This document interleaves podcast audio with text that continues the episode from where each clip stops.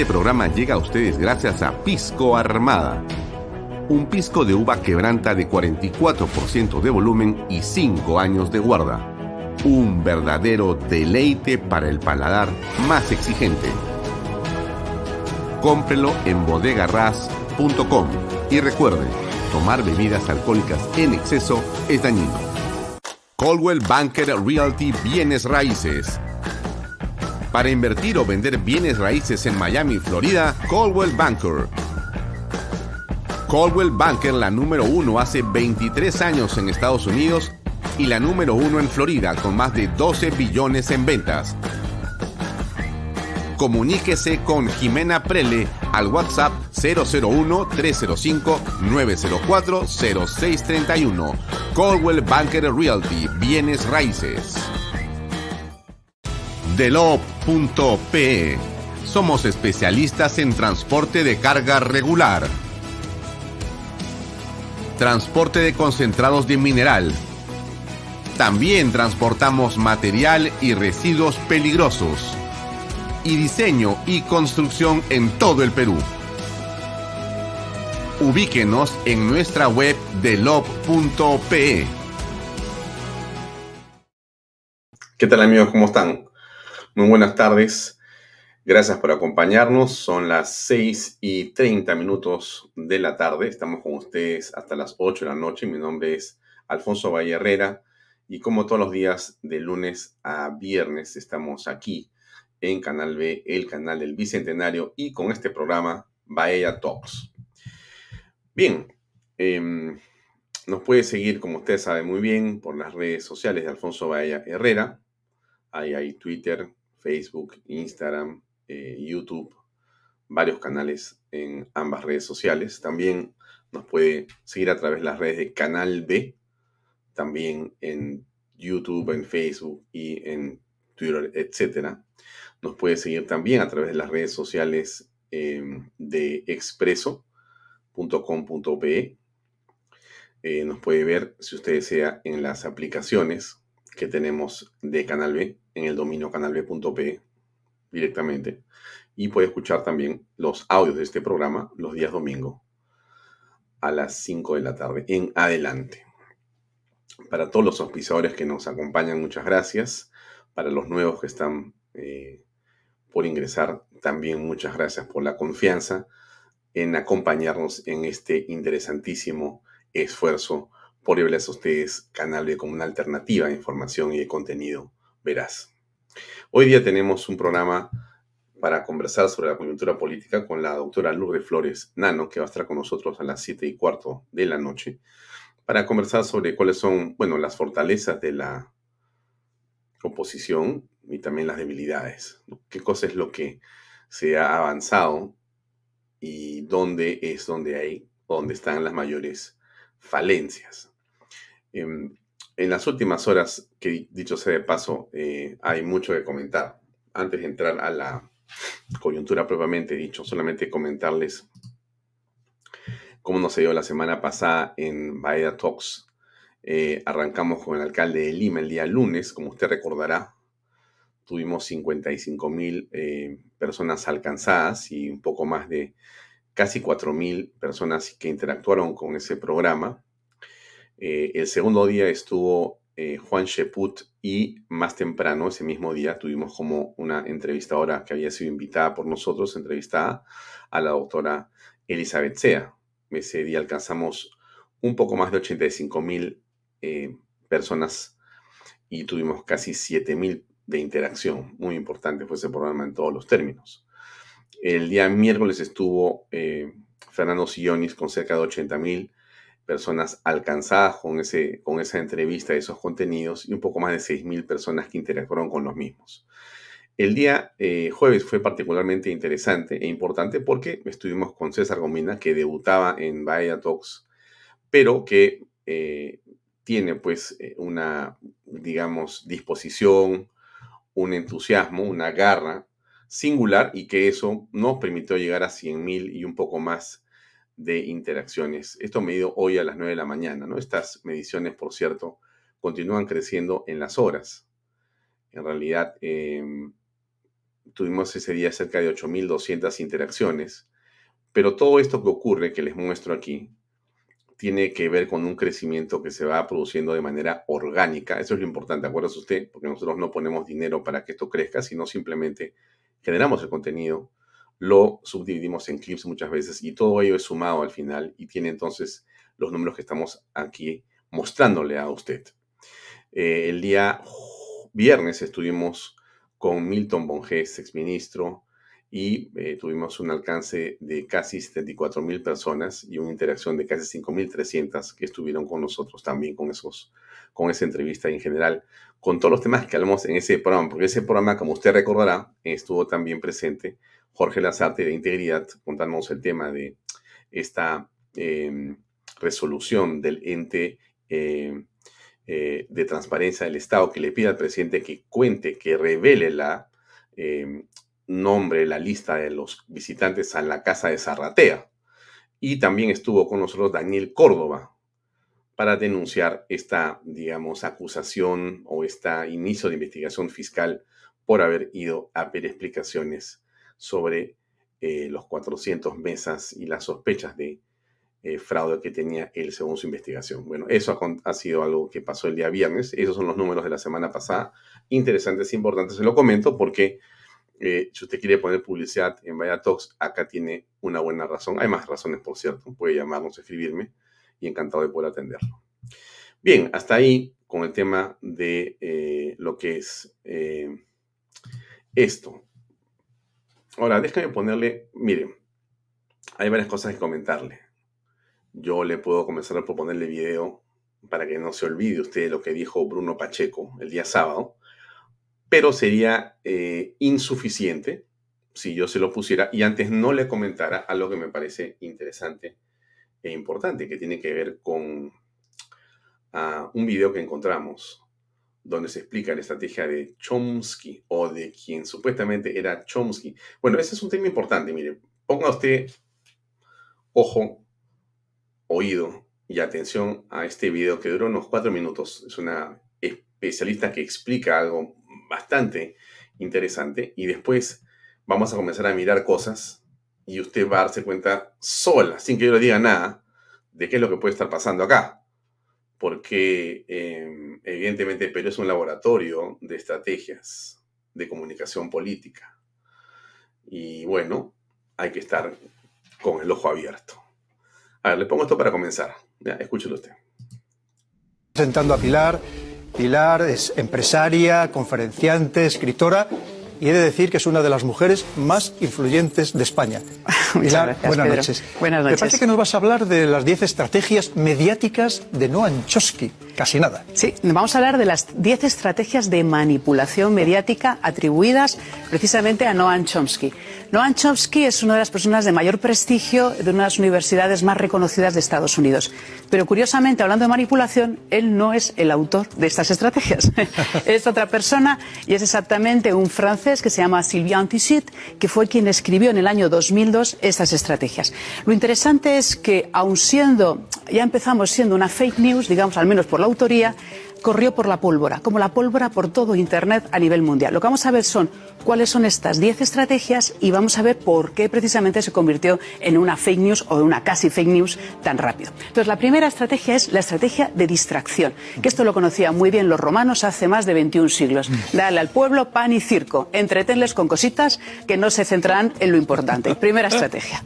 Segunda estrategia, la estrategia de crea un problema, oye, un problema de salud, un problema de delincuencia y luego darles la solución crear ruido para luego ofrecer una segunda solución. Tercera estrategia, la estrategia de la gradualidad. Poco a poco, poco a poco. Claro, si yo impongo un cambio poco popular, muy de golpe, me puedo encontrar con que se, la gente no le guste. Pero si lo hago despacito, ya es otra cosa. Esto es como, esto es muy del comportamiento humano. De hecho, hay una metáfora que es lo de la rana hervida. Si tú pones agua a una, un agua caliente y pones a una rana, saltará. Pero si el agua está fría y va calentándose, el agua se la ranita se muere ahí ah, con el agua caliente, ¿no? Bueno, la cuarta estrategia es la estrategia de diferir. Cuando nosotros decimos vamos a hacer un cambio doloroso pero necesario en el futuro, yo ya voy preparando a la gente para que lo asuma. Y entonces Twinset dice, las personas en el fondo pensamos que el futuro va a ser mejor, por lo tanto no nos cuesta tanto aceptar un cambio doloroso de aquí a futuro. Y esto, si me permitís, es la metáfora de la dieta la empiezo mañana. Hoy no lo hago mañana, porque mañana me encontraré con más fuerza, ¿no? es una metáfora. Bien, quinta estrategia en los mensajes sencillitos, sencillitos. Tinset dice, de hecho, habla a la población, a la masa, como él dice, como si tuvieran, como si fueran niños de 12 años. Y esto lo hacen muy bien los políticos, sobre todo en campaña electoral a nivel mundial, porque unen esta estrategia con la siguiente, que es, de alguna manera, ponerle más énfasis en las emociones que no a la razón. Estos son los eslogan que conocemos, ¿no? Haz América mucho más grande de nuevo, o el You can do it, o como Chávez decía en su día, Hugo Chávez, yo estuve en, Venezuela, eh, votarme por amor, ¿no? Es la utilización de las emociones. Séptima, la séptima es interesantísima. Dice, mantén al pueblo en la mediocridad, una educación mediocre donde no se fomente el espíritu crítico. Y esto está, bueno, yo creo que en España con tantas leyes de cambio educativo y, en fin, sabiendo que controlar el poder, tener la educación controlada es tener el poder. Bueno, siguiente estrategia. La estrategia, la octava estrategia es la estrategia relacionada con que esté bien visto la incultura, la vulgaridad, con que esté bien visto personajes que nos hagan gracia y que encima sean famosos y que representen estos valores. Bueno, esto podemos cuestionarlo, pues estas estrategias en el fondo son cuestionables, pero tienen una base curiosa e interesante. ¿no? La, penúltima, la penúltima está relacionada con la estrategia de la autoculpabilidad. Es decir, yo me soy culpable de todo lo mal que me ocurre, de manera que no culpo al sistema y por lo tanto no me rebelo contra él. Y se hacen todas las estrategias para que eso ocurra. Y la última, en esta estrategia, yo estoy totalmente de acuerdo en la décima, es el sistema, sistema que llaman así, nos conoce mejor que a nosotros mismos que nosotros. Es decir, todo lo que está relacionado con la inteligencia artificial, con los conocimientos vía Internet, que nos conocen tanto, toda la neurociencia que sabe cómo actuamos, y esto, el, esto lo sabe muy bien la publicidad desde hace años. Bien, lo interesante es todo ello. Quería quedarme ahí para no continuar con esto, pero regresar a esto. Parece un poco contradictorio, pero así es a veces. Eh, déjenme ponerle algo más aquí para continuar conversando. Creo que es esto lo que le quiero poner. A ver, déjeme ver. Sí, perfecto. Súper. Déjeme quitar ese loguito, aunque creo que no molesta. Mejor lo quitamos. Ya, ahí está. Entonces, ¿Por qué, ¿Por qué le hablo de esto? Porque creo que lo que nosotros tenemos que hacer, y discúlpeme que lo diga de esta manera, también es enseñar y en todo caso aprender junto con usted, ¿no es cierto? La televisión y las redes sociales deben ser un vehículo, un instrumento para que todos estemos atentos a lo que ocurre y tengamos, por cierto, perspicacia y capacidad de tener una, eh, digamos, actitud crítica. Frente a las cosas que se nos presentan. Entonces, como ustedes se han dado cuenta, no es Chomsky, es otra persona, pero no importa si no vamos a los conceptos, las 10 estrategias de manipulación mediática que nos acaba de contar esta señora con varios ejemplos y de una manera que puede ser interesante. Miren, primero, te distraen. Segundo, crean un problema y te ofrecen una solución. El problema no existe, pero te crean un problema y te ofrecen una solución. Tercero, digamos, que te van diciendo de poco a poco cómo va a ser lo que van a hacer. Aunque parezca complicado o imposible, dicen, no, comencemos por esto chiquito y después seguimos adelante. Cuatro, no, no es completo, es por partes, no se preocupen. No es que vamos a hacer un cambio constitucional de ahora, vamos entrando con los cambios, por ejemplo. Eh, cinco, se dirigen al público como criaturas. Ustedes no saben lo que realmente el pueblo quiere, nosotros sí lo sabemos. Yo soy el que tiene contacto con el pueblo, usted no. Yo sí le voy a decir cómo son las cosas, porque yo vengo de abajo.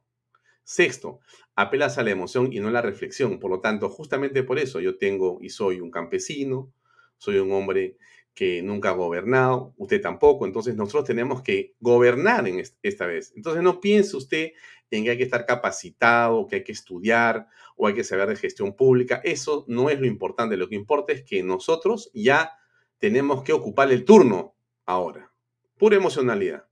Séptimo, mantenimiento de la ignorancia y mediocridad. Obviamente, ponemos a lo que ponemos, no importa que no hayan estudiado o no tengan ningún tipo de experiencia ni currícula, lo que importa es que aun cuando hablen casi con los pies, esa brutalidad o esa ignorancia y mediocridad sea la que gobierna, la que se esparce, la que se impone desde el Estado.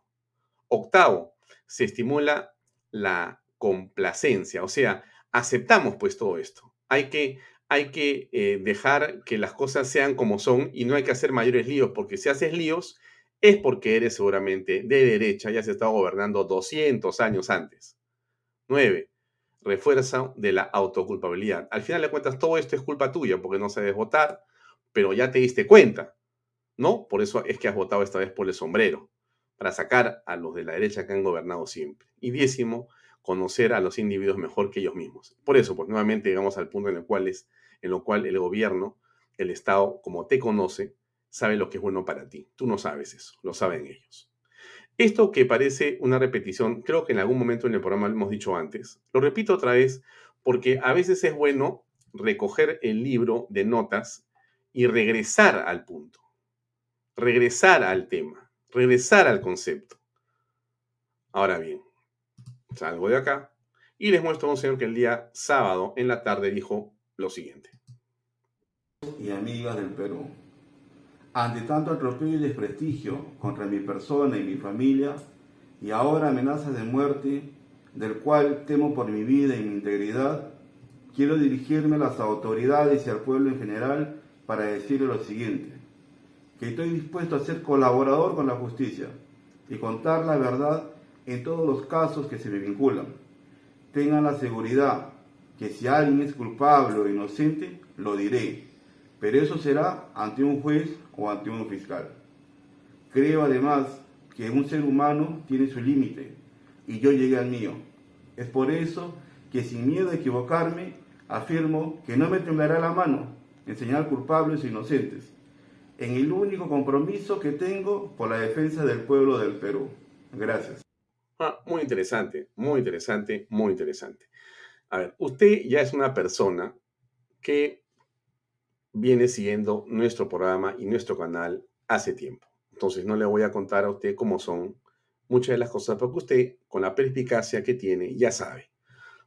¿Por qué le digo esto? Porque, por supuesto, aquí lo que se evidencia es algo más allá de lo que dice el señor Bruno Pacheco, es secretario general del presidente de la República, citado por la Fiscalía para hoy a las 9 de la mañana, sin que se haya presentado que sepamos hasta esta hora, salvo que no haya visto mucho, pero creo que ni siquiera el abogado dijo algo. O sea, desapareció el señor Bruno Pacheco. Miren ustedes, ¿eh? pero todos han estado hoy día, todos los medios, esperando que diga Pacheco lo que pensábamos que iba a decir. Porque él dice, por si acaso, no dice colaboración eficaz, voy a colaborar con la justicia. ¿Qué significa eso? Nadie sabe. Voy a decir quién es culpable y quién es inocente. ¿Así? Interesante, ¿no? En sus manos está limpiar o hundir al presidente de la República. Esa es la verdad. Y entonces yo me pregunto, y usted también se pregunta, el señor Bruno Pacheco, desde el día sábado en la tarde, que salió a decir esto por internet, en sus redes sociales, en su Twitter, hasta el día de hoy a las 9 de la mañana, yo me pregunto, ¿no habrá sido convencido? ¿No habrá sido manipulado? no habrá sido amenazado para decir las cosas en uno u otro sentido. No sabemos por dónde viene la cosa. Pero más me da la impresión que ha negociado su silencio, que es lo que hasta este momento vemos con objetividad. Él desapareció. Usted que conoce tanto, pues, del mundo político en el Perú, ¿qué cree que ha ocurrido? escríbalo aquí en las redes sociales. Eh, nos dicen que no se les cree por mentiroso. Mm. César eh, Porras habla de la máscara. Mm, puro truco. Lucy Morales, gracias Lucy, siempre estás con nosotros. Te agradezco por acompañarnos cada programa. Manipulación total de los sombreros. Mm, Porras dice también, Pacheco está en Bolivia con Pinturita.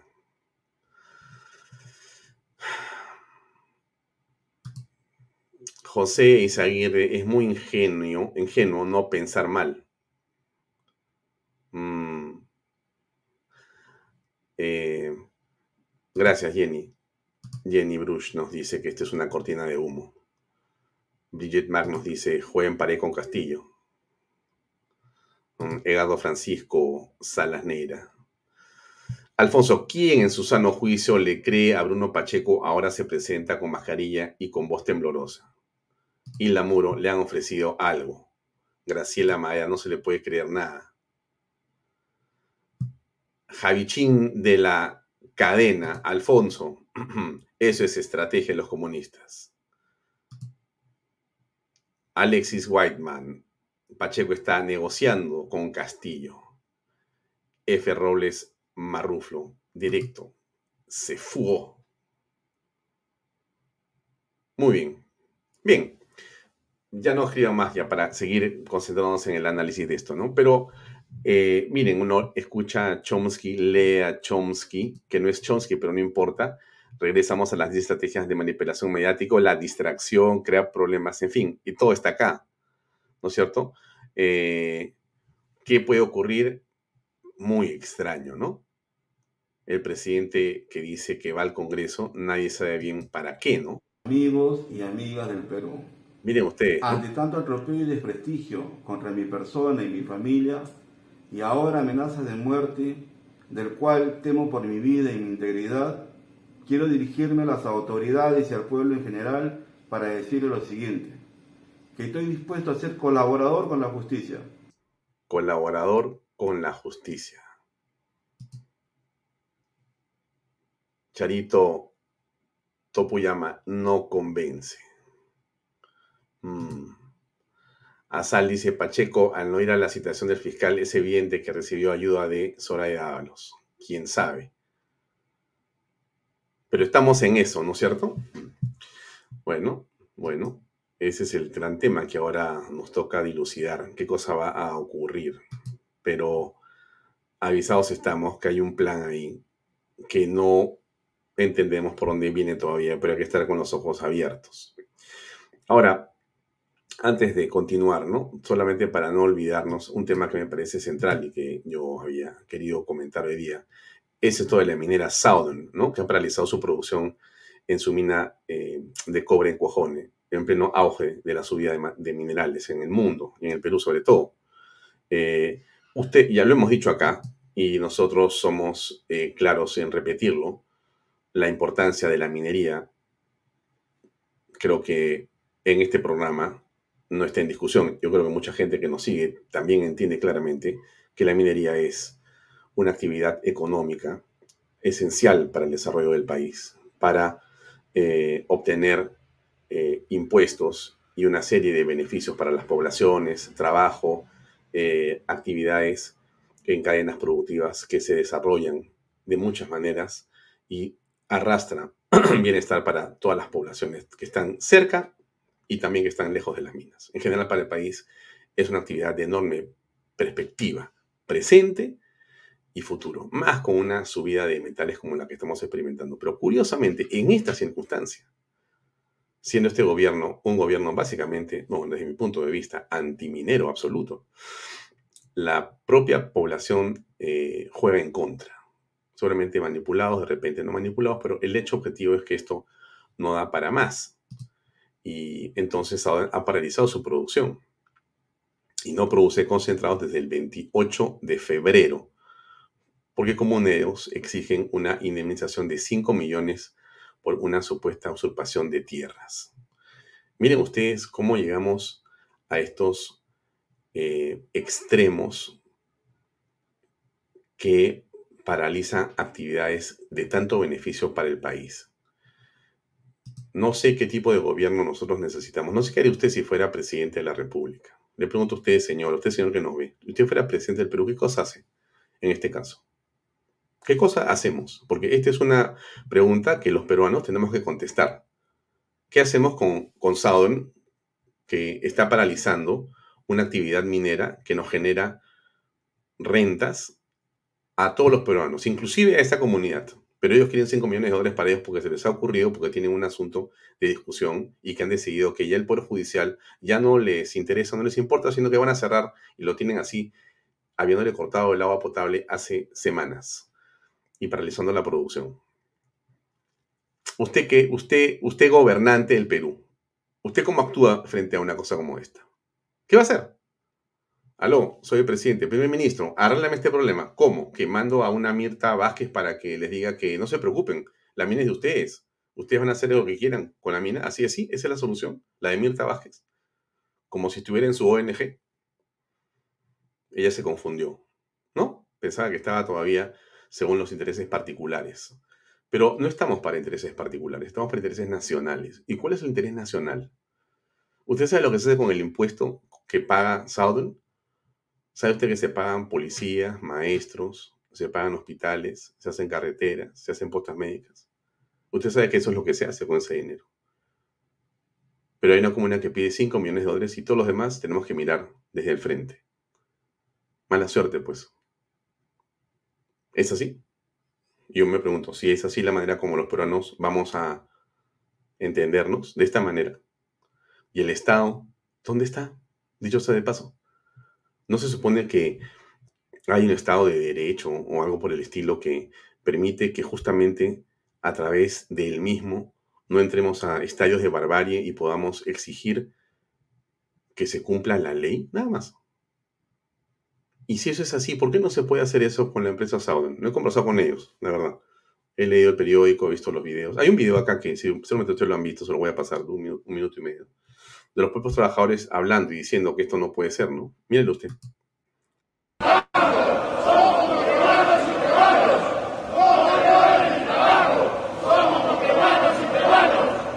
Hoy, 13 de marzo del año 2022, yo, Ubaldo Walter Palomino Atagua, con DNI 44 13 6244. Y yo, Víctor Meneses Mostajo, con DNI 046 40 81 9 somos trabajadores de la concentradora Cuajone Operaciones 701 de la compañía minera Sao de Perú. En nombre de nuestros compañeros de trabajo, en nombre de nuestras familias, denunciamos ante la opinión pública que desde el pasado 28 de febrero se está atentando contra nuestra, contra nuestra salud y nuestra vida por el corte total de agua hacia nuestro campamento por parte de una comunidad aledaña a nuestras operaciones. Llevamos más de 15 días sin agua, afectando a más de 5.000 personas en medio de esta terrible pandemia. Ante esta situación, nuestras operaciones también están paralizadas. Corremos el riesgo de perder nuestro trabajo. Y en adición, nuestra región Moquegua y nuestro país están teniendo grandes pérdidas económicas. Hacemos un llamado a la unión de todos nuestros compañeros de trabajo y a las familias de Cuajones para defendernos de estos ataques y evitar que nos roben nuestro trabajo, porque también somos peruanos. Exigimos al presidente de la República, al ministro de Energía y Minas, al ministro del Interior, al ministro de Salud y todas las autoridades nacionales que intervengan de inmediato, buscando una pronta solución a este problema y evitar cualquier enfrentamiento entre trabajadores y la comunidad. Gracias. No me roben mi trabajo, somos moquebanos y peruanos. No me roben mi trabajo, somos moquebanos y peruanos.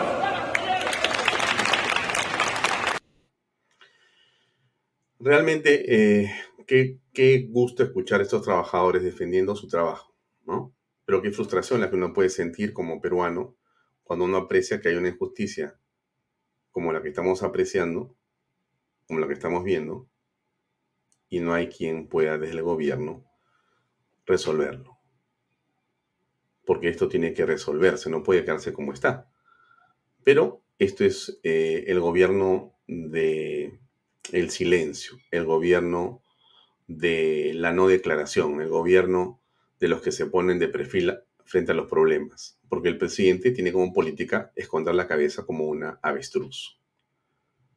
Eso es lo que el presidente le ha enseñado a sus ministros de Estado no se declara, no se habla, no se dice nada. Se deja que el siguiente escándalo tape a cualquier situación que nos afecte en un momento determinado. Y esto, esto que es en el campo de la minería, gravísimo, no grave, ¿ah? gravísimo, ¿no es cierto? Ni siquiera se le mueve una pestaña al ministro. Ni siquiera se molesta en declarar, ni siquiera se molesta en salir a explicar, ni siquiera nada. Simplemente, bueno, estamos muy preocupados porque el presidente al Congreso mañana, porque hoy día hubo 76 votos que piensan que él tiene que ir a explicar las cosas relacionadas a la traición a la vacancia presidencial. Y en general, esos son los temas. Estamos preocupados más por Pacheco, más preocupados por Carolín López y lo que sigue declarando. Y preocupado por los reportajes del fin de semana en los diarios y de los eh, semanarios y de los periódicos y de los programas de televisión que señalan que esto continúa siendo un festín para la familia del presidente y los temas importantes, como este que es central, pasan viola perfectamente. No hay nadie que tenga nada que decir al respecto. En general yo creo que la gente eh, se cansa. Algo que los congresistas que están en el grupo de los niños no mide, porque creen evidentemente que solamente el beneficio personal es para lo cual están ahí, es que la gente en la calle está comenzando a hartarse, no por un tema de que le guste o no le guste. El problema está en que el dinero ya no alcanza hace rato que este gobierno eh, solamente va a dejar a más pobres en un país de un estado rico, donde se hacen ricos los que están con el gobierno, los que son chotanos, los familiares de Castillo. Ellos son para los cuales se ha hecho este gobierno, para los amigotes del presidente. Y entonces, claro, a ver, escuche usted a esta señora, a ver qué le parece que se vaya. Ese, nosotros, el aceite, ¿cuánto está ahorita? Ocho soles, un aceite chiquitito. ¿ah? Y la gente pobre que no tenemos, ¿ah? yo no tengo, yo tengo una enferma en casa. Mi, mi hija también está enferma. ¿Y qué pasa? es una rata, que se vaya. Señora, buenas tardes. No le sigo poniendo más para no este, eh, continuar en, esta, en este tema, pero Usted sabe a lo que yo me estoy refiriendo. No hay que tener un programa en internet como Talks para conocer la verdad. Usted puede ir a cualquier mercado en la ciudad de Lima y preguntarle a alguien o sentarse un rato, tómese usted un desayuno en un mercado. No va a pasar cinco minutos antes que alguien no se voltee y te diga por lo menos lo que la señora eh, ha dicho. ¿Mm? Que hay un nivel de indignación creciente en el país, creciente. No tenemos cuándo librarnos de esta situación que no tiene este, ni parangón, ni tiene aparentemente cuándo terminar, sino cuándo continuar. ¿no? Es decir, cada fin de semana, cada día es un escándalo más, es una situación que avergüenza a los peruanos, es nuevamente continuar en esta, eh, digamos, eh, subida y bajada, con esta pendiente, en esta pendiente en realidad de declive, ¿no es cierto?, de la dignidad del Estado peruano. Ya no interesa. Todo está, como dice muy bien Chomsky, ¿no? Esto está hecho de una manera en la cual lo que eh, es la mediocridad, la ignorancia, la complacencia y encima la autoculpabilidad, ¿no? Es culpa de nosotros, que el Estado siempre ha sido así. 200 años, de que no hay educación, todo lo que te pueden decir, ¿no?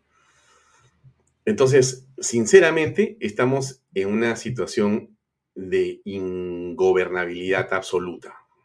El, Congreso no es que sea una maravilla, pero el Congreso tiene eh, por lo menos a un grupo de congresistas que está tratando de construir una alternativa y mal que bien ese Congreso, con todos los problemas que tiene, y no son, y no son pocos, porque la propia, digamos, perforación que tiene el Congreso, la, manera en que también ha sido infestado el Congreso de la República, y sin duda algunos de los congresistas da la impresión, ¿ah? da la impresión claramente que han sido comprados por el gobierno.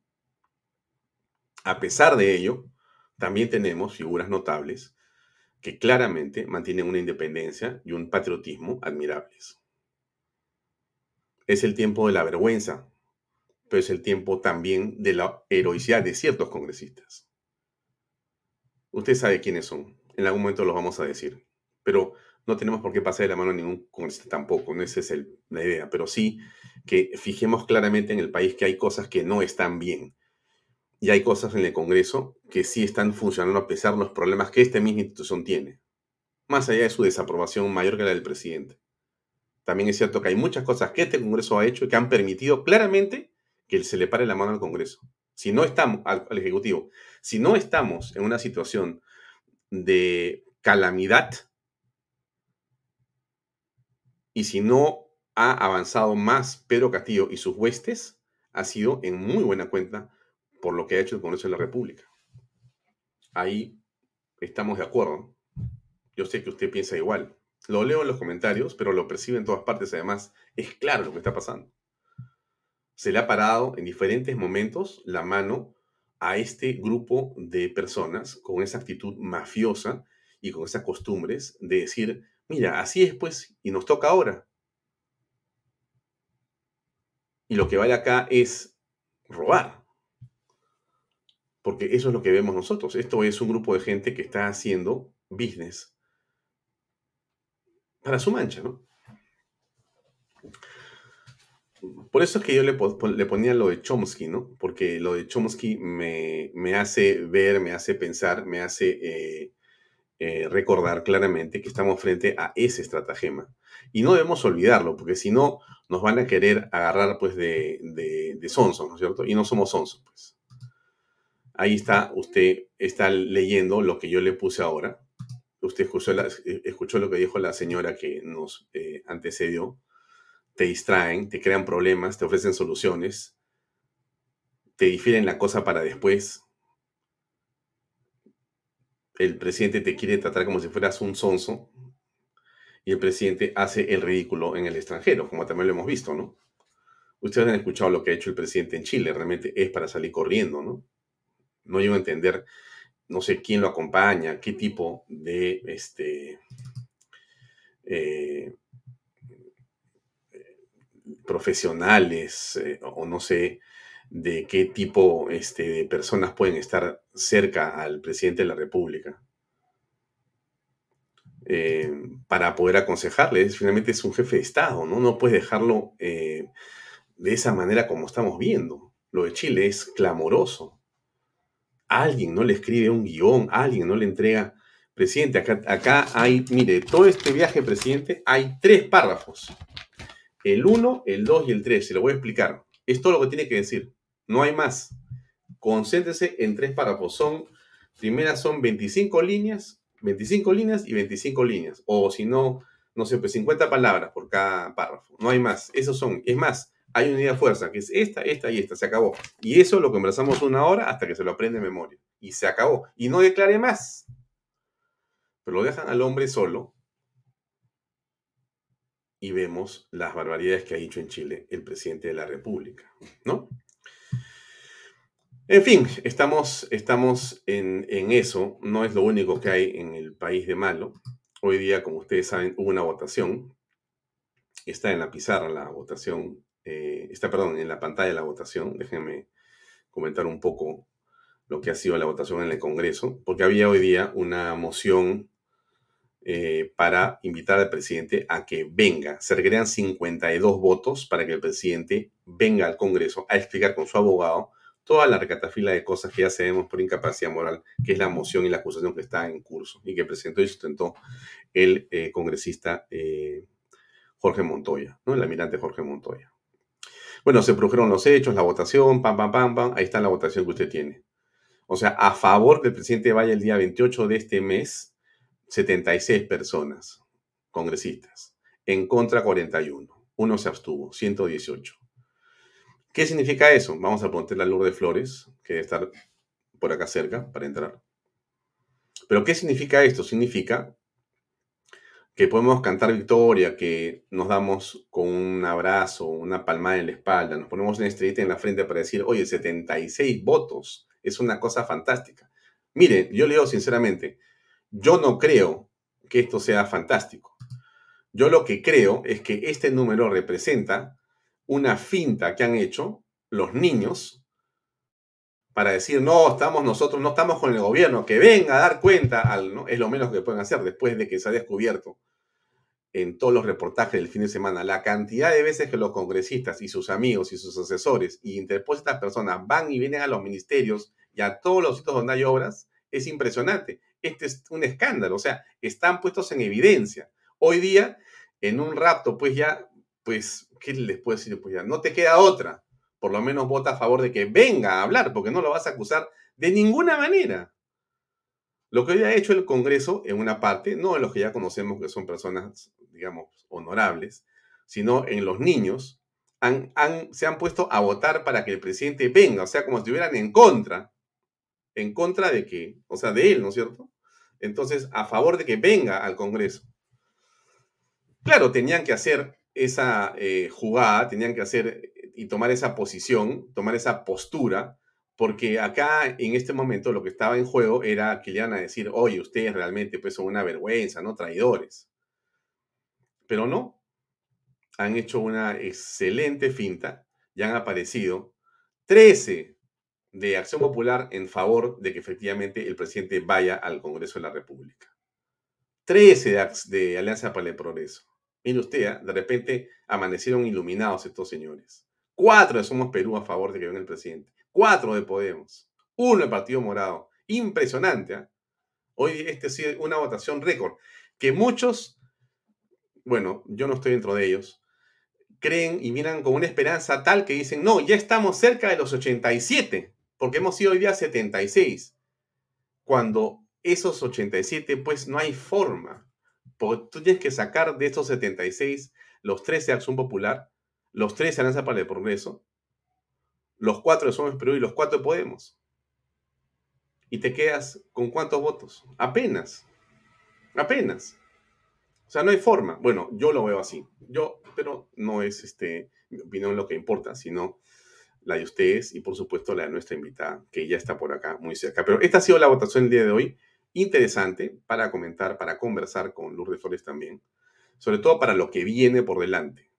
Mañana es un día especial. Saco este cuadro de acá y ya me quedo yo para conversar con Lourdes. Mañana es un día especial. ¿Por qué? Porque no sabemos lo que va a pasar. Así es de impredecible nuestro país, estimados amigos. Así con esta impredictibilidad, el presidente va a Chile y le se sienta en un desayuno con los principales inversionistas chilenos, cabeza de las principales compañías globales de Chile y les dice, los invito al Perú a invertir, confíen en mí. Y hoy día los peruanos no tenemos la menor idea de lo que el presidente va a decir mañana. Mañana puede decir, renuncio, quiero que renunciar y quieren, quiero que nos vayamos todos, quiero que Ina sea la que quede, yo me voy y ya me voy, acá está mi carta. O cualquier cosa, quiero que el Congreso sea cerrado, porque sí, lo que sea. O sea, no hay ninguna predictibilidad. Y lo peor que puede haber para un inversionista en el mundo entero es la impredictibilidad. Y el presidente Pedro Castillo y la gente que lo acompaña son especialistas en crear un desastre. ¿Esto tiene una intención? Ah, puede ser. Puede ser. Todo este caos tiene una intención? Puede ser. Ya le mostré lo de Chomsky varias veces hoy día ténganlo presente. Si no es Chomsky, vote a la basura a Chomsky, ¿por qué no? Pero busque cualquier otra estrategia y va a darse cuenta que en la manipulación casi todo lo que hace Pedro Castillo y sus jueces tiene que ver con una aureola de manipulación. Pero bien, la pregunta es, ya vienen Lourdes Flores en este momento, para Lourdes Flores es, bueno, ¿qué tiene que hacer la oposición? ¿Qué de bueno está haciendo la oposición? ¿Qué cosas podemos, digamos, la pregunta para Lourdes ha sido la siguiente. Hay fortalezas, déjenme ponerme a un costado. Hay fortalezas y hay debilidades en la oposición. Yo quiero conversar con Lourdes esta noche para preguntarle cuáles son esas fortalezas, pero también cuáles son las debilidades. Porque lo que viene por delante es impredecible. Muy bien. Está con nosotros Lourdes Flores. Lourdes, ¿cómo estás? Buenas noches. Hola, Alfonso, encantada. Buenas noches. Buenas noches a todos. Muchísimas gracias. Gracias por acompañarnos. Comenzaría, antes que nada, de entrar a la pregunta que eh, nos convoca Lourdes, es ¿cómo has visto la votación del día de hoy en el Congreso de la República y qué piensas que va a ocurrir mañana con la presentación a las 5 de la tarde del presidente de la República? Bueno, la votación de hoy ha, ha habido más votos de los que yo esperaba, pero me parece bien. Quiero pensar que tú acabas de hacer un recuento más bien, digamos, restando más de lo que yo restaría, pero este, digamos, quiero pensar que por lo menos ha habido algo de consideración que cuando menos eh, se necesita que este señor o su abogado, porque yo creo que era más el abogado, concurran a dar algunas explicaciones. Y debo entender que en algunas voces que habían sido bastante tibionas ha habido esa actitud. De cualquier forma, eh, esto es parte de un proceso, eh, es uno de los varios caminos que vamos a seguramente a conversar, sobre los que vamos a conversar. No hay que pecar de optimismo, pero tampoco de considerar que tú has, tú has descrito lo que está pasando. Es todo tan incierto y tan impredecible que de acá al 28 de marzo, que es la fecha que se ha citado en concreto para ese tema de la vacancia, mira, es un siglo en el Perú, puede pasar cualquier cosa. Y habrá que ver cómo se mueve el viento y cómo sopla el viento de acá al 28 de, de marzo, ¿no? Pero de cualquier forma, hoy día me parece que es un logro, es un primer paso, es positivo y hay razones para, en fin, saludar esa decisión congresal. ¿Tú tienes alguna expectativa? Pero me preguntaste por mañana también, ¿no? Sí, sí, sí, por eso. Una expectativa, un rumor. Tú eres una mujer muy informada, por eso. ¿Qué sabes? ¿Qué sospechas? ¿Qué hueles? Honestamente, más allá de lo que todos sabemos y he leído, nada en particular. Pero ¿qué puedo pensar? A ver, creo que él concibió la presentación de mañana eh, para dar sus comillas, sus respuestas genéricas, sus explicaciones, bajarle el tono a la vacancia eh, ya sabe que, por supuesto, el tema de la vacancia sigue y que ya decidirá el 28 si va él o va su abogado o van los dos y él dice cuatro palabras. Mañana. Pienso que mañana, en primer lugar, va a haber una, un rosario de buenas intenciones y de los logros y que 60% de los niños están yendo al colegio y que de acá a fin de marzo el 40% terminará y que se ha vacunado tanta gente. O sea, creo que nos van a hacer una presentación más o menos eh, celestial, ¿no? algo de lo que dijo el primer ministro, mm, puesto en las palabras del señor Castillo. Y creo que a pesar de, las, de, la, claridad con la que varios congresistas se han expresado en el sentido que no hable de la vacancia, reiterará que es un hombre honesto, que no ha venido a robar, que él no robó al pueblo. Ahora, yo creo que hay que darle la importancia que tiene. Es un pedido de un mensaje extraño destinado a bajarle tono a la vacancia y al cual hay que escuchar y una vez acabó una base, acabó, acabó el discurso, otra cosa mariposa. No estoy entre quienes creen que las llamadas sorpresas que el ministro Torres anunciado supongan alguna cosa dramática, me voy, voy a dejar de lado la Asamblea Constituyente, este, nos vamos todos. No creo, ¿eh? honestamente no lo creo. Yo creo que va a ser más una presentación, en fin, todo lo que estamos haciendo y la necesidad de que estemos todos juntos como hermanos para sacar adelante esto. Y creo que algunas vagas explicaciones sobre su honestidad en el manejo público. Y creo que evadirá todo lo demás y eso más bien tendría que ser ya fruto de un interrogatorio más extensivo el 28. Hmm. Antes de hablar de la oposición y de fortalezas y debilidades, tú estás dentro del grupo de personas denunciadas, según comentaba el documento que mostró el, señor eh, Daniel Córdoba, aquí que hizo público en un tuit. ¿Has recibido tu notificación también? hace tiempo. Mira, a ver, en realidad eh, yo, yo suelo no hablar, porque ya pues como, como es un deporte nacional ahora las denuncias y esto es una cosa que... Pero en fin, ya Daniela lo ha hecho Córdoba y, y, hasta cierto punto me parece bien porque ha evidenciado lo absurdo de esta tercera denuncia. Pero en relación al tema del fraude yo he recibido tres denuncias. Una primera, que voy a rendir mi, mi tributo y mi agradecimiento y mi respeto, que se presentó en Bambamarca, en Cajamarca de Bambamarca pasó a Chota. Yo dije, uy, ya está, pues este es el desfile, vamos a tener que ir a Chota a declarar, porque éramos también como 10 denunciados. Pues para mi sorpresa, a los pocos días el fiscal provincial de Chota dijo, eso no tiene ni pies ni cabeza, archivado. El procurador del jurado, eso es bien importante, porque el jurado está pues litigando, está con sangre en el ojo, entonces apeló, y hace unos, unos cuantos días, semana pasada, el fiscal superior de Chota archivó el tema. Mis respetos a los fiscales de Cajamarca, mis respetos en Lima vino otra, la Fiscalía de Breña, Jesús María. El fiscal también la archivó. El procurador del jurado apeló y el fiscal superior dijo no, que se investigue. Y esta tercera ya pues, fue la cerecita en el helado. O sea, ¿no? Todo el mundo denunciado, medio código penal. De modo que sí, Alfonso, yo, yo tomo las investigaciones con seriedad, no hago apaviento de ellas, pero soy abogada, sé que hay que seguirlas y además en un contexto político tan extraño como el que vivimos, es una forma de, de mantenerlo uno distraído, tiene un costo de tiempo, de dinero, en fin, de seguimiento. Creo que evidentemente son parte de un juego político, hay dos cosas que sí deberían, deben llamar la atención. Primero, ¿cómo es que la fiscalía las admite? Pues esta última, esta tercera es una barbaridad. Pues el medio código penal, todo el mundo denunciado. Es decir, el pobre Mario Hart, no sé qué cosa habrá hecho, ¿no? Para estar comprendido esta investigación. Mario Vargallosa, en España. En fin.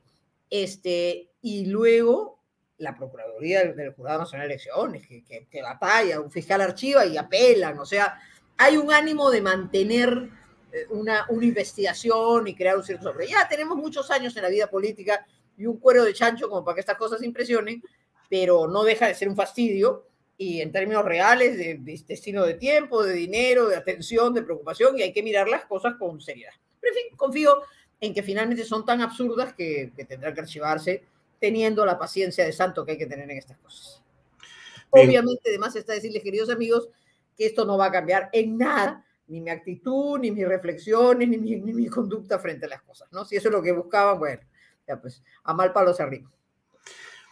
Paso a las preguntas o a los temas que te había propuesto para conversar, que tiene que ver, por un lado, las fortalezas que tú ves en la oposición o, y después vemos las debilidades. Comencemos por las fortalezas, me parece más interesante empezar por ahí. Bueno, a ver, ¿dónde está esa fortaleza? ¿Dónde la ves tú? Mira, la oposición a este régimen y a este desgobierno es muy plural, es muy abierta. Estoy segura que muchas de las personas que nos están escuchando hoy día son parte de esa ciudadanía que está atenta, que está movilizada, unos más activos, otros menos activos, otros organizados en colectivos, pero esa reacción ciudadana, esa ciudadanía movilizada es parte de una oposición cívica muy importante que ha ganado las calles, que vamos a volver a estar el 20 de marzo movilizándonos, que hace dos semanas estuvimos en las calles, que se moviliza en Piura, en Chiclayo, el 19 hay marchas en todo el norte, en el sur, o sea, hay una opinión pública que está haciendo el soporte y a quienes hay que agradecerles por su lucha firme y comprometida. Esa es parte de la oposición y es muy importante y creo que una de las fortalezas es que esa oposición se mantenga activa y vigilante. Segundo, la oposición parlamentaria. No quiero ser mezquina, eh, por supuesto hay cosas que no nos satisfacen del todo, pero es una oposición parcial, no están todos los que tendrían que estar, hay unos muy firmes, los grupos de, Fuerza Popular, de Renovación, de Avanza País, más personalidades como Gladys Echaiza, quien expreso hoy día mi solidaridad, perdió su esposo, Roberto Quiabra, Anderson, eh, son gente que está firmemente combativa y muy clara, y sumados a otros eh, no muy, em, no siempre decididos, hoy han votado a favor, no siempre decididos, se han logrado evitar algunas cosas importantes. De modo que al Congreso, con todas sus debilidades, hay que reconocerle que en estos meses ha sido de alguna manera en ciertos puntos, incluyendo estos sectores más débiles, un, em, una especie de, de, de balance que ha impedido algunos excesos. Eh, esa es su fortaleza. Su fortaleza sería que ese núcleo, no solo el de los tres primeros grupos que he mencionado, Fuerza Popular, Renovación y Avanza País, sino el núcleo más amplio, que debiera incluir a una parte más significativa AP, a una parte más comprometida PP, algunos más de Podemos. Hasta ahí llego. Esa creo que es la oposición parlamentaria.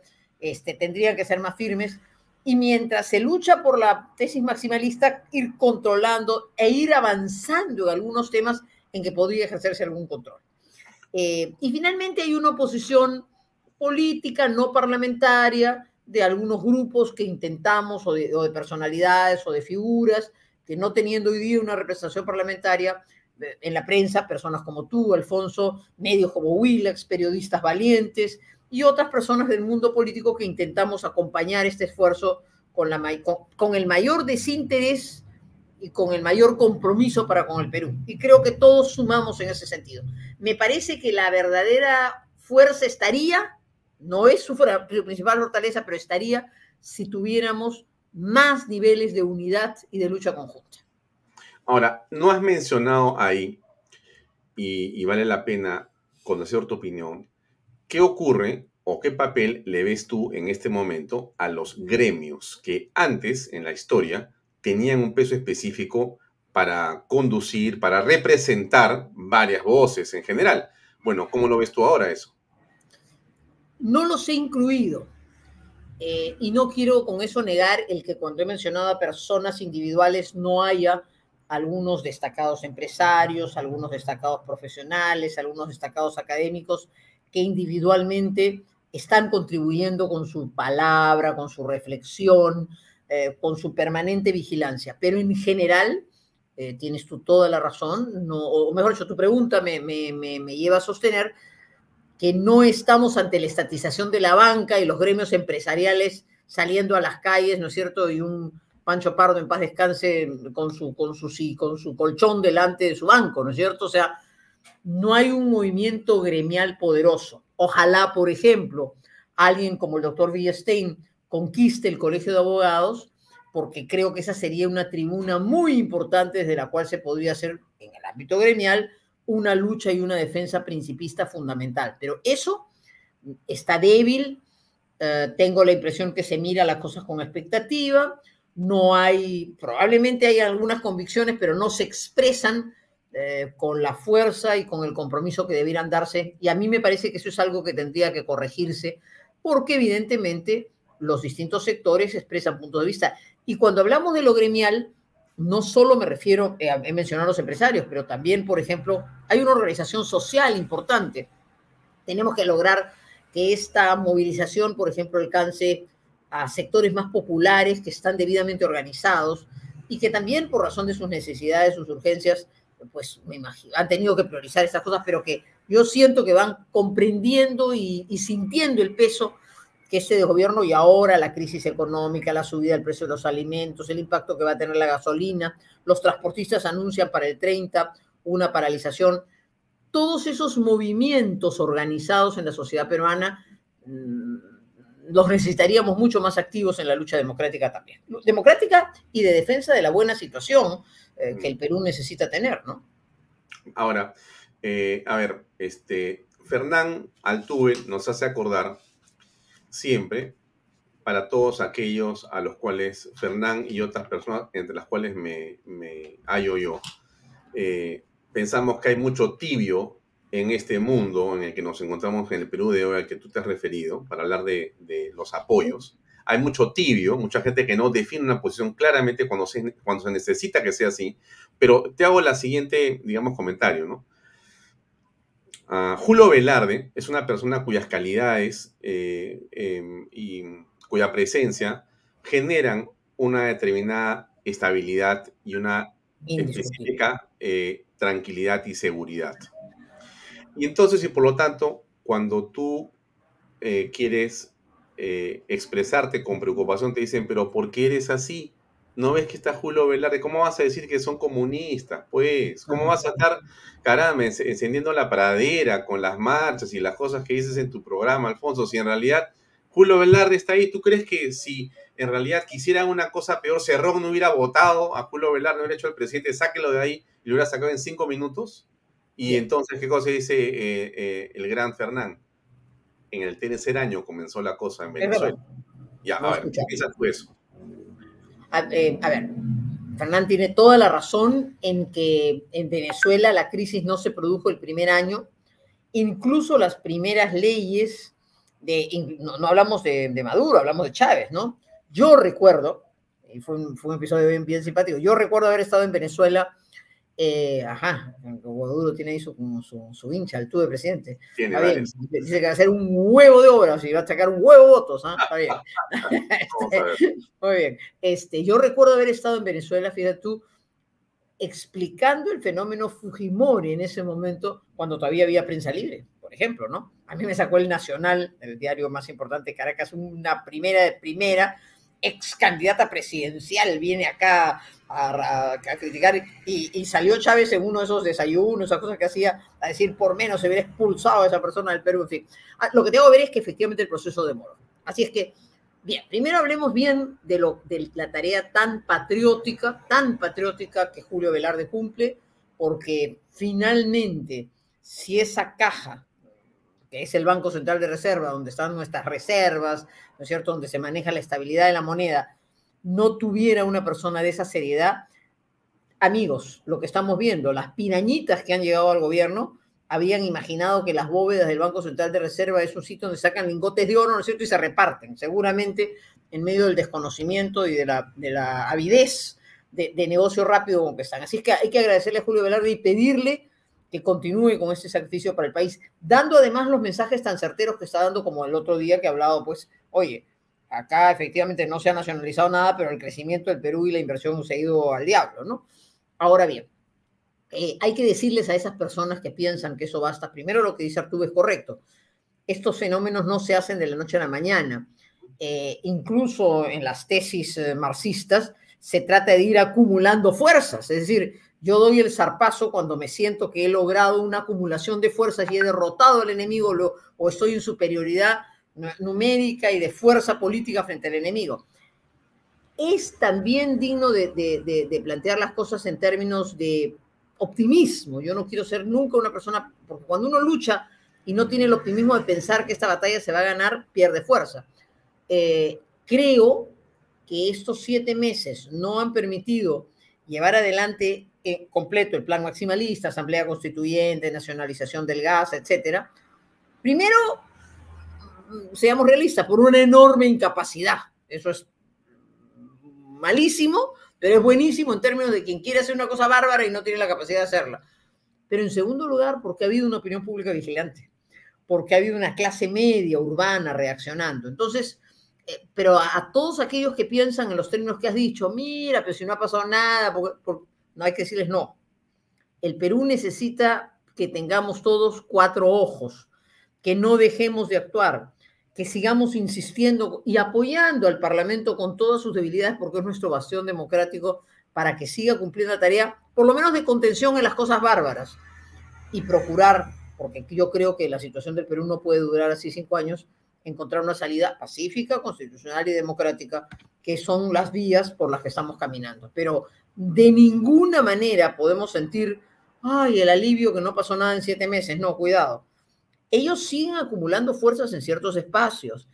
Eh, nos dedicamos a la cosa grande, pero el copamiento que se está haciendo del Estado a través de los prefectos, la cantidad de gente que están metiendo en los ministerios productivos, de, de, infraestructura, gente incapaz que está respondiendo simplemente al interés y a la avidez del dinero, pero también a la penetración ideológica, ¿no? Todo esto se está dando y no lo estamos parando, o sea, eso sigue avanzando. Entonces el tiempo va a permitirles consolidar y cuando yo digo que un proyecto, vamos a llamarle revolucionario, radical, ideologizado, que responde además a ciertas banderas externas que no, por las que no se claudica, las que se sigue, eh, avanza, avanza, avanza hasta tener la fuerza para poder dar el zarpazo. Y cuando eso ocurre, normalmente la resistencia está debilitada. Así es que la resistencia nuestra tiene que mantenerse muy firme, muy activa, siempre buscando soluciones democráticas, pacíficas, constitucionales, pero no bajar la guardia. A ver, dos cosas. La primera es, hay una pregunta que se reitera y que te la voy a ponchar acá para que tú la vayas carburando. Lourdes Flores será candidata a la alcaldía de Lima por Fuerza Popular o yo preguntaría, ¿será actora principal en esta campaña municipal que ya comenzó y que va a decantar en octubre una alcaldía, un alcalde de Lima? Esa es la pregunta que te hago, pero antes de tu respuesta, un poco de publicidad y regresamos con Lourdes Flores, por favor. Okay. Bien amigos, ahí tienen a los portales. ¿Dónde invertir? Pues en Paracas, por supuesto. Invierta en terrenos en Paracas con los portales ubicados a solo 25 minutos del aeropuerto de Pisco y ahora a muy poco tiempo de Lima por la nueva autopista y por eso los terrenos se revalorizan rápidamente. Regístrese y aproveche ofertas online. PBM Plus, proteínas, vitaminas y minerales y ahora también con HMB. Así es. Recuerde, vainilla y chocolate, no olvide que el ejercicio favorece su sistema inmune y una buena alimentación es su mejor defensa. Compre PBM en boticas y farmacias a nivel nacional y ubíquelos en pbmplus.pe, también en Facebook y en Instagram. Delop, así es. especialistas en transporte de carga regular, transporte concentrado de mineral, transporte material y residuos peligrosos y diseño y construcción en todo el Perú. Ingrese usted a la página web de lop.pe. Pisco puro armada. Pisco de uva quebranta de 44% de volumen y 5 años de guarda. Un verdadero deleite para el paladar más exigente. Pisco puro armada, cómprelo en bodegarras.com y recuerde que tomar bebidas alcohólicas en exceso es dañino. La pregunta está formulada para Lourdes Flores. Si será ella o candidata de Fuerza Popular o será actriz principal en lo que viene de esta campaña, para comenzar. Mi respuesta es clarísima. No, no voy a ser candidata a nada, ni por Fuerza Popular, ni por nadie. No lo sería ni por mi partido, que desgraciadamente ha perdido inscripción y que iniciaremos el proceso de reinscripción del partido ahora en abril, liderados por Marisol Perestello, no seré candidata absolutamente a nada. Quiero que sepan, queridos amigos, que la fuerza de mi convicción y de mi mejor apoyo está precisamente en poderlo hacer sin ningún interés personal como lo estoy haciendo, con la convicción que tenemos que estar unidos y sumar fuerzas. Si algún rol he querido jugar en los meses pasados, con muy poco éxito lo confieso, esa es la parte de las debilidades, pero que seguiré tratando de cumplir en los próximos meses, ojalá con mayor capacidad de persuasión, no solo yo, con muchos, junto con muchos otros, es tratar de que se cree conciencia que es indispensable la fortaleza de la unidad de las fuerzas diversas, que no se trata ya de estar en este momento de tanta dificultad para el Perú y de la urgencia de reacciones muy firmes, muy tenaces, muy perseverantes, con el prurito y hasta cierto punto el complejo de yo no me junto con el otro. Hay momentos en la vida de un país, y este es uno de ellos, en que más allá de las diferencias hay que encontrarnos. Eso no quiere decir que el día siguiente vamos a pensar todos iguales, pero tenemos que salir de este momento difícil. Y en concreto, eh, he tratado, sin éxito alguno, lo confieso con toda humildad, y habiéndome involucrado personalmente y dedicándole varias horas del día a este proyecto, a este proceso, que haya un mayor grado de entendimiento. Y no ha sido posible. Ya que hablamos de las debilidades, esas son unas gravísimas debilidades de la oposición. Demasiado individualismo en un momento en que se necesita sumar, unir. Eh, sin embargo, todavía de acá a octubre hay posibilidades, ya no de alianzas, eso se acabó, pero tal vez de lo que se llama presencia y ausencia, o sea, si alguien es fuerte en un determinado sitio y está siendo la voz que capitaliza, aunque no sea del todo mi simpatía, deberían haber algunos esfuerzos por retirar candidaturas para dejar las candidaturas más sólidas. Entiendo que algunas conversaciones han habido en ese sentido, comenzando incluso por los lugares más débiles, donde las posibilidades de la oposición democrática, del centro, del centro derecha no son las mejores, pero donde de repente sumados pueden consolidar una fuerza mayor y enfrentar proyectos mm, no necesariamente de Perú Libre, pero sí afines o como conviviendo con el gobierno. Así es que mi único rol activo de apoyo será procurar hacer el máximo esfuerzo hasta el último día que sea posible para tratar de persuadir. No soy la única que esté en este empeño, somos varios y ojalá hasta hoy no hemos tenido éxito. Hay todo el mundo en su campaña, todo el mundo ya comenzó y, y el drama del Perú es que por supuesto que hay que ir a las elecciones municipales y hay que enfrentar la penetración que sin duda el partido de gobierno y sus atláteres van a querer hacer, pero habría que tratar de hacerlo del modo más unido posible. Ojalá todo esto se dé en un contexto tan incierto como el que estamos viviendo. Ahora, las debilidades pasarían, y es la pregunta, también por cierta característica que se le imputa a las élites en el Perú que es eh, ser cortesanas, ser genuflexas, eh, vamos a decirlo claramente, arrodillarse según su conveniencia al poder, no importa que este sea un poder inmoral inclusive, o inclusive ilegal. Entonces, eh, eso me lo decía claramente Francisco Tudela en conversaciones cuando analizábamos y conversamos en torno a lo que el Perú tiene, pues como que hayas que, que superar, ¿no es cierto? Esa es una. ¿Tú crees que hay algo de eso también en lo que nos ocurre cuando hablamos de unidad y que esta es esquiva? A ver.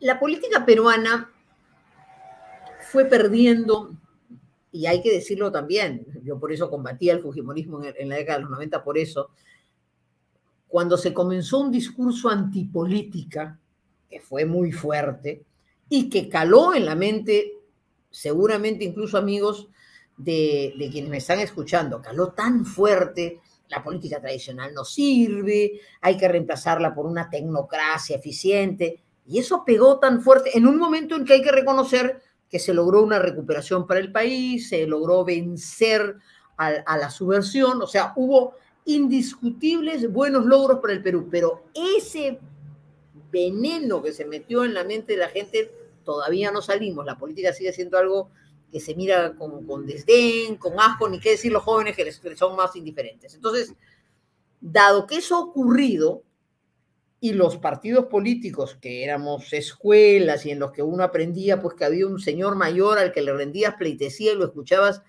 calladita cuando tenías 18 años, porque tú estabas en un camino y en una carrera en que los partidos democráticos te iban a ir dando una oportunidad, pero primero te tocaba aprender, escuchar.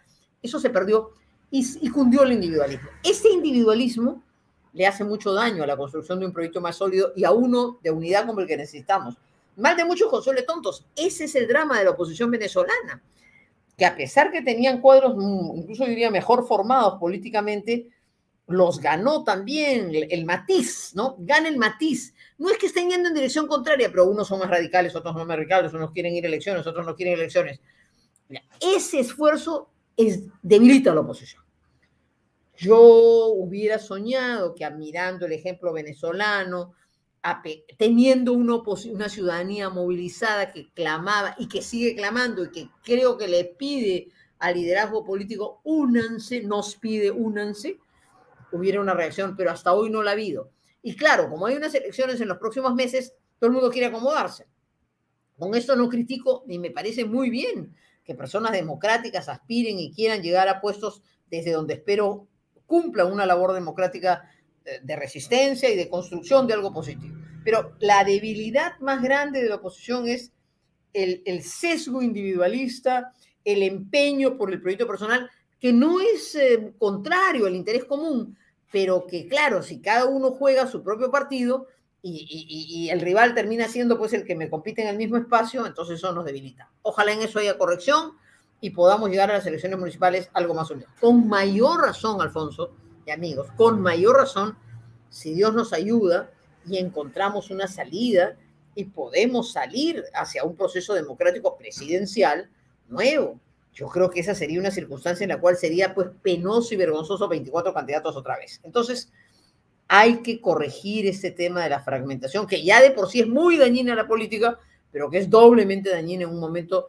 tan fuerte como ese. Esa es una enorme debilidad de la oposición y ese es un tema en el cual todavía no logramos crear suficiente conciencia. Todavía hay rezagos de, ay, esto me hace daño, no me conviene.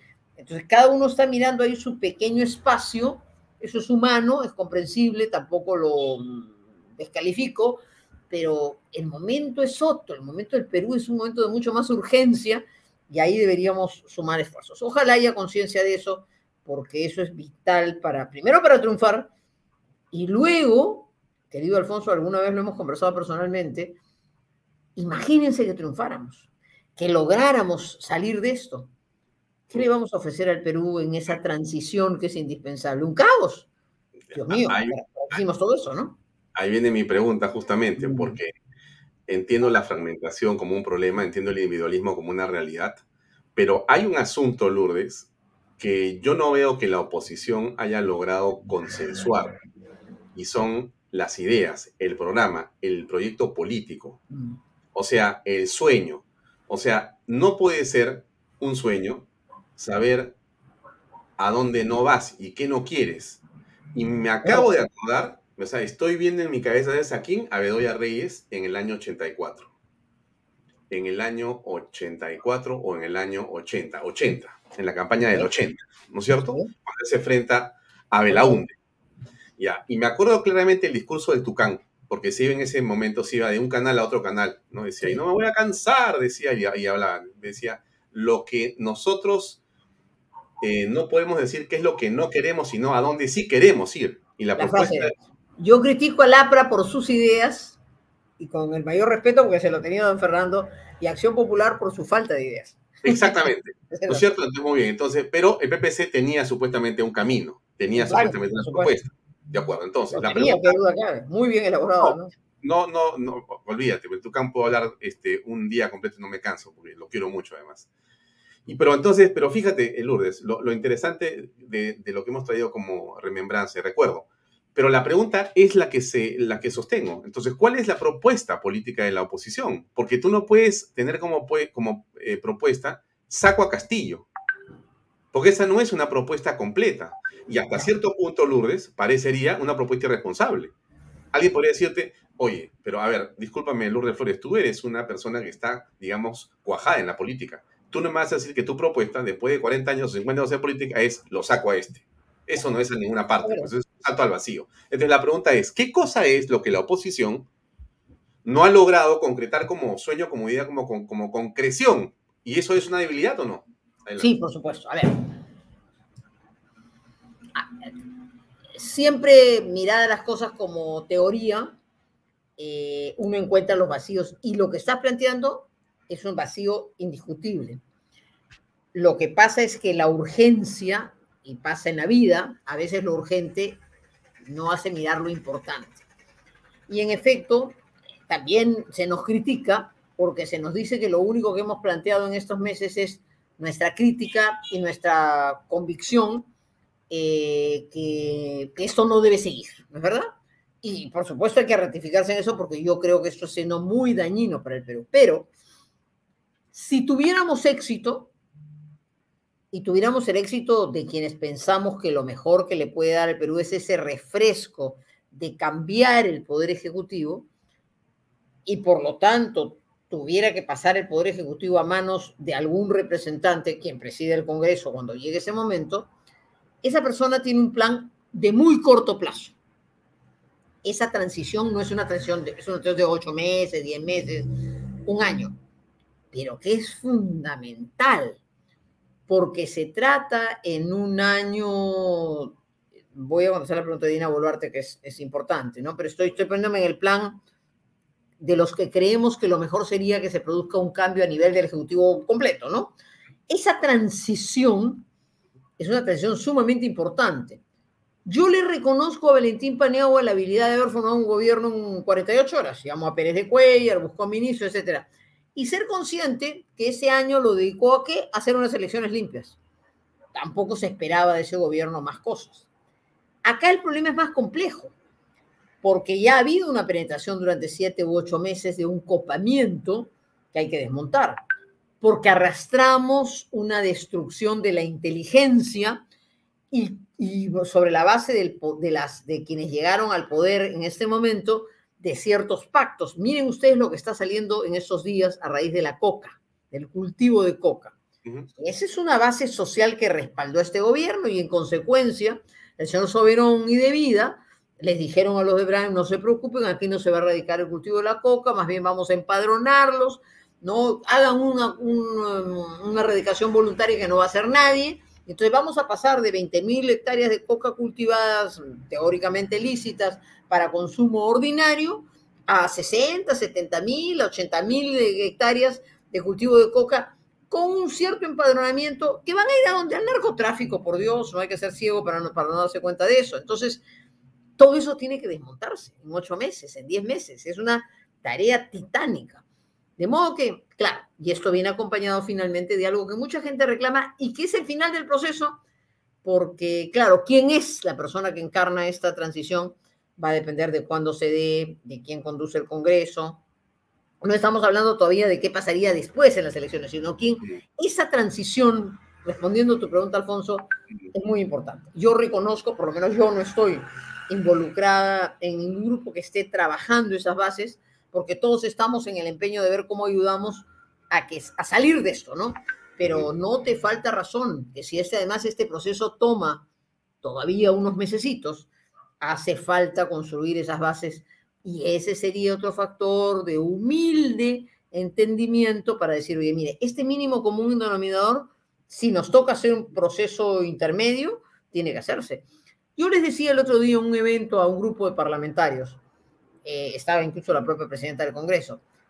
Imagínense que tenemos éxito. ¿Con quién hay que construir todo esto? Con ustedes, pues por Dios. Son ustedes los grupos parlamentarios los que tienen que ser parte del soporte, no para pretender encaramarse, sino para ser el soporte de quienes lleguen a darle al país 8, 9, 10 meses de reorientación y después entrar unas elecciones que yo espero que no sean con 24 candidatos. Pero en fin, todo este es el escenario optimista en el que tienes toda la razón. Hay un plan mínimo, tampoco es un plan de transformación de las reformas fundamentales, no. Es mm. cómo desarticulas lo malo que se haya hecho, cómo ordenas el país, cómo conduces a un proceso electoral limpio con renovación de las autoridades electorales, en fin, cómo abordas, por ejemplo, esta, un proceso de despolitización de la justicia. Hay cosas básicas que tienen que hacerse en ocho o nueve meses o en la educación y en la salud, ¿no es cierto? O cómo pones en marcha equipos más eficientes para la obra pública indispensable que además genera trabajo, cómo das la confianza. O sea, hay una agenda de ocho o nueve meses sumamente importante, que claro, todavía no tiene el rostro del líder que le encabezará, pero que sí debería llevarnos a conversar un poquito más. Y finalmente en la pregunta de Dina, y si todo eso no es posible porque solo se logra que por alguna razón salga Castillo, Dina Boluarte es una gran interrogante, ¿no? Yo no creo que esa sea la mejor solución para el Perú, pero dentro del realismo con el que hay que mirar las cosas, es una posibilidad y aún eso debería también pensarse con un plan coherente. Me dicen los entendidos y los que saben y los que la conocen que ya tiene hasta gabinete y yo agrego seguramente ya el traje, la peluquería contratada y el maquillador listo para la juramentación, ¿no es verdad? Pero, pero ese sería un escenario nuevo, no es el deseable en mi concepto, pero sería un nuevo escenario. Entonces, como ustedes verán, amigos, hay una serie de escenarios y de alternativas que no estamos trabajando todavía porque estamos todos y dedicando el tiempo que tenemos, unos más y otros menos, al esfuerzo de ver cómo salimos de eso. Pero debilidad, sí, como no, ese es un si no lo quieres ver como una debilidad, es una tarea pendiente muy urgente que habría que abordar. Otro tema que sí me parece una cuestión eh, olvidada, peligrosamente olvidada, o no entiendo si intencionalmente olvidada, tiene que ver con el sistema electoral, ah. del cual no hace mucho hemos tenido todos los peruanos, o una buena parte de los peruanos, objeciones serias que han ido a organismos internacionales, en movilizaciones diversas, un país polarizado, que ha, ha terminado por no creer el resultado, aceptar, no creer, pero aceptar. Pero entonces, no sé por qué razón, ocurrido el desenlace y finalmente aceptados, aunque no creídos los resultados, estamos con las mismas personas. No ha habido ninguna modificación sustancial. Entonces, ¿qué nos hace pensar, estimada Lourdes, que si tenemos lo mismo en el aparato eh, electoral, en el sistema electoral, vamos a tener un resultado distinto? Muy importante pregunta. Dentro de la modestia de lo que podemos contribuir a, a, procurar que haya por lo menos una reflexión sobre esa materia, yo quiero comentarles, por ejemplo, que yo espero con mucho interés Ustedes saben que a mi partido, al Partido Popular Cristiano, nos chotearon la lista de Lima. Nos chotearon, que era pues matarnos ya de arranque, porque Lima es nuestra principal plaza y nos dejaron sin lista parlamentaria.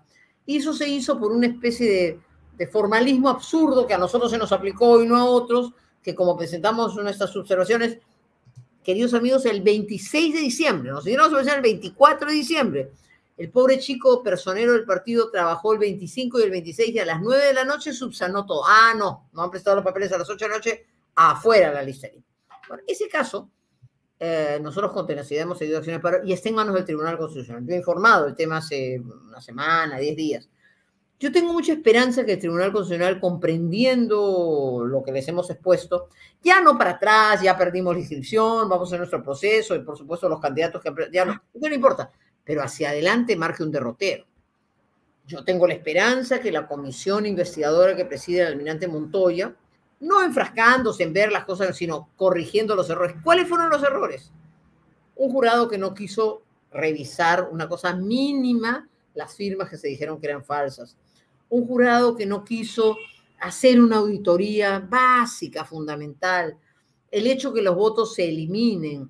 Un jurado que estuvo incompleto, ¿no es cierto?, donde el voto del presidente, que tenía claramente un sesgo político, Él está con sangre en el ojo porque no entiende que no le dijimos que él hubiera estado cometiendo el fraude. Le dijimos, hay cosas que se escapan, hay, hay 90 mil mesas, 100 mil mesas, se están infiltrando. No, no quisieron, no quisieron hacer nada. No, todo está perfecto, todo es maravilloso. Vino la OEA, hizo su muestra, todo, y no quisieron mirar. Y entonces dejaron esta sombra de duda tremenda, Alfonso. Yo, ¿quién creo que puede ayudar a corregir esto?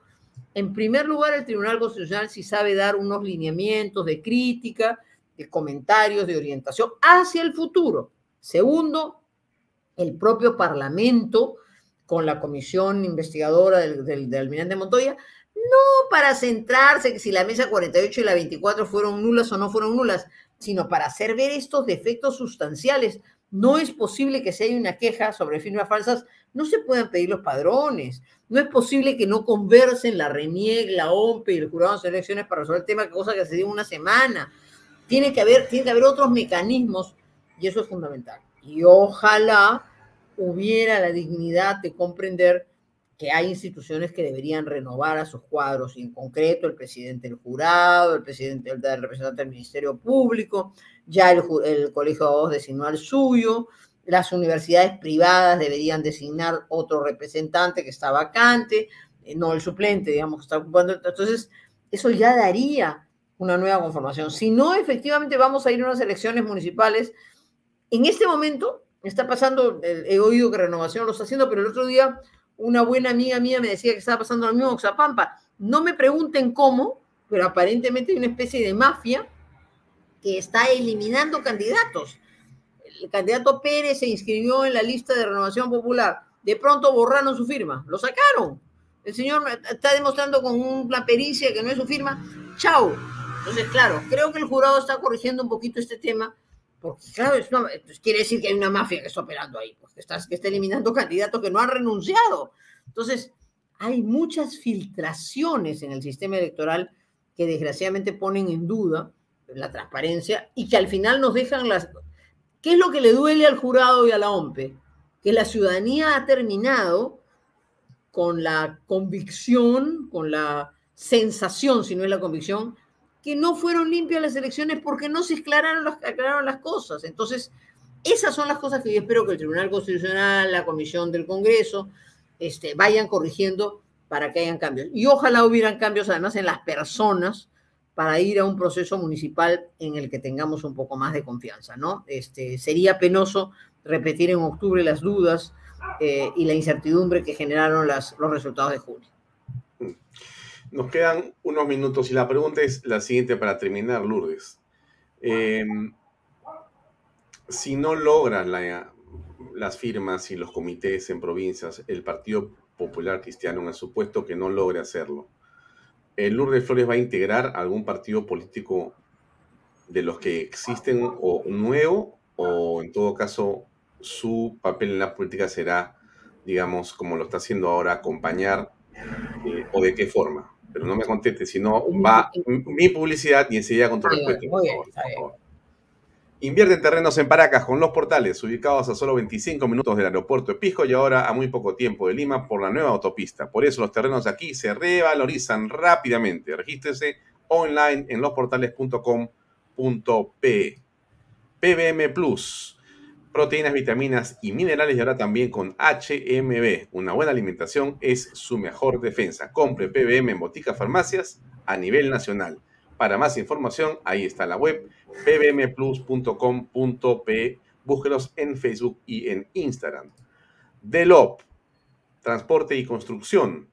Especialistas en transporte de carga regular, transporte de concentrado de mineral, también transportan material y residuos peligrosos y diseño y construcción en todo el país. La web de lo.p.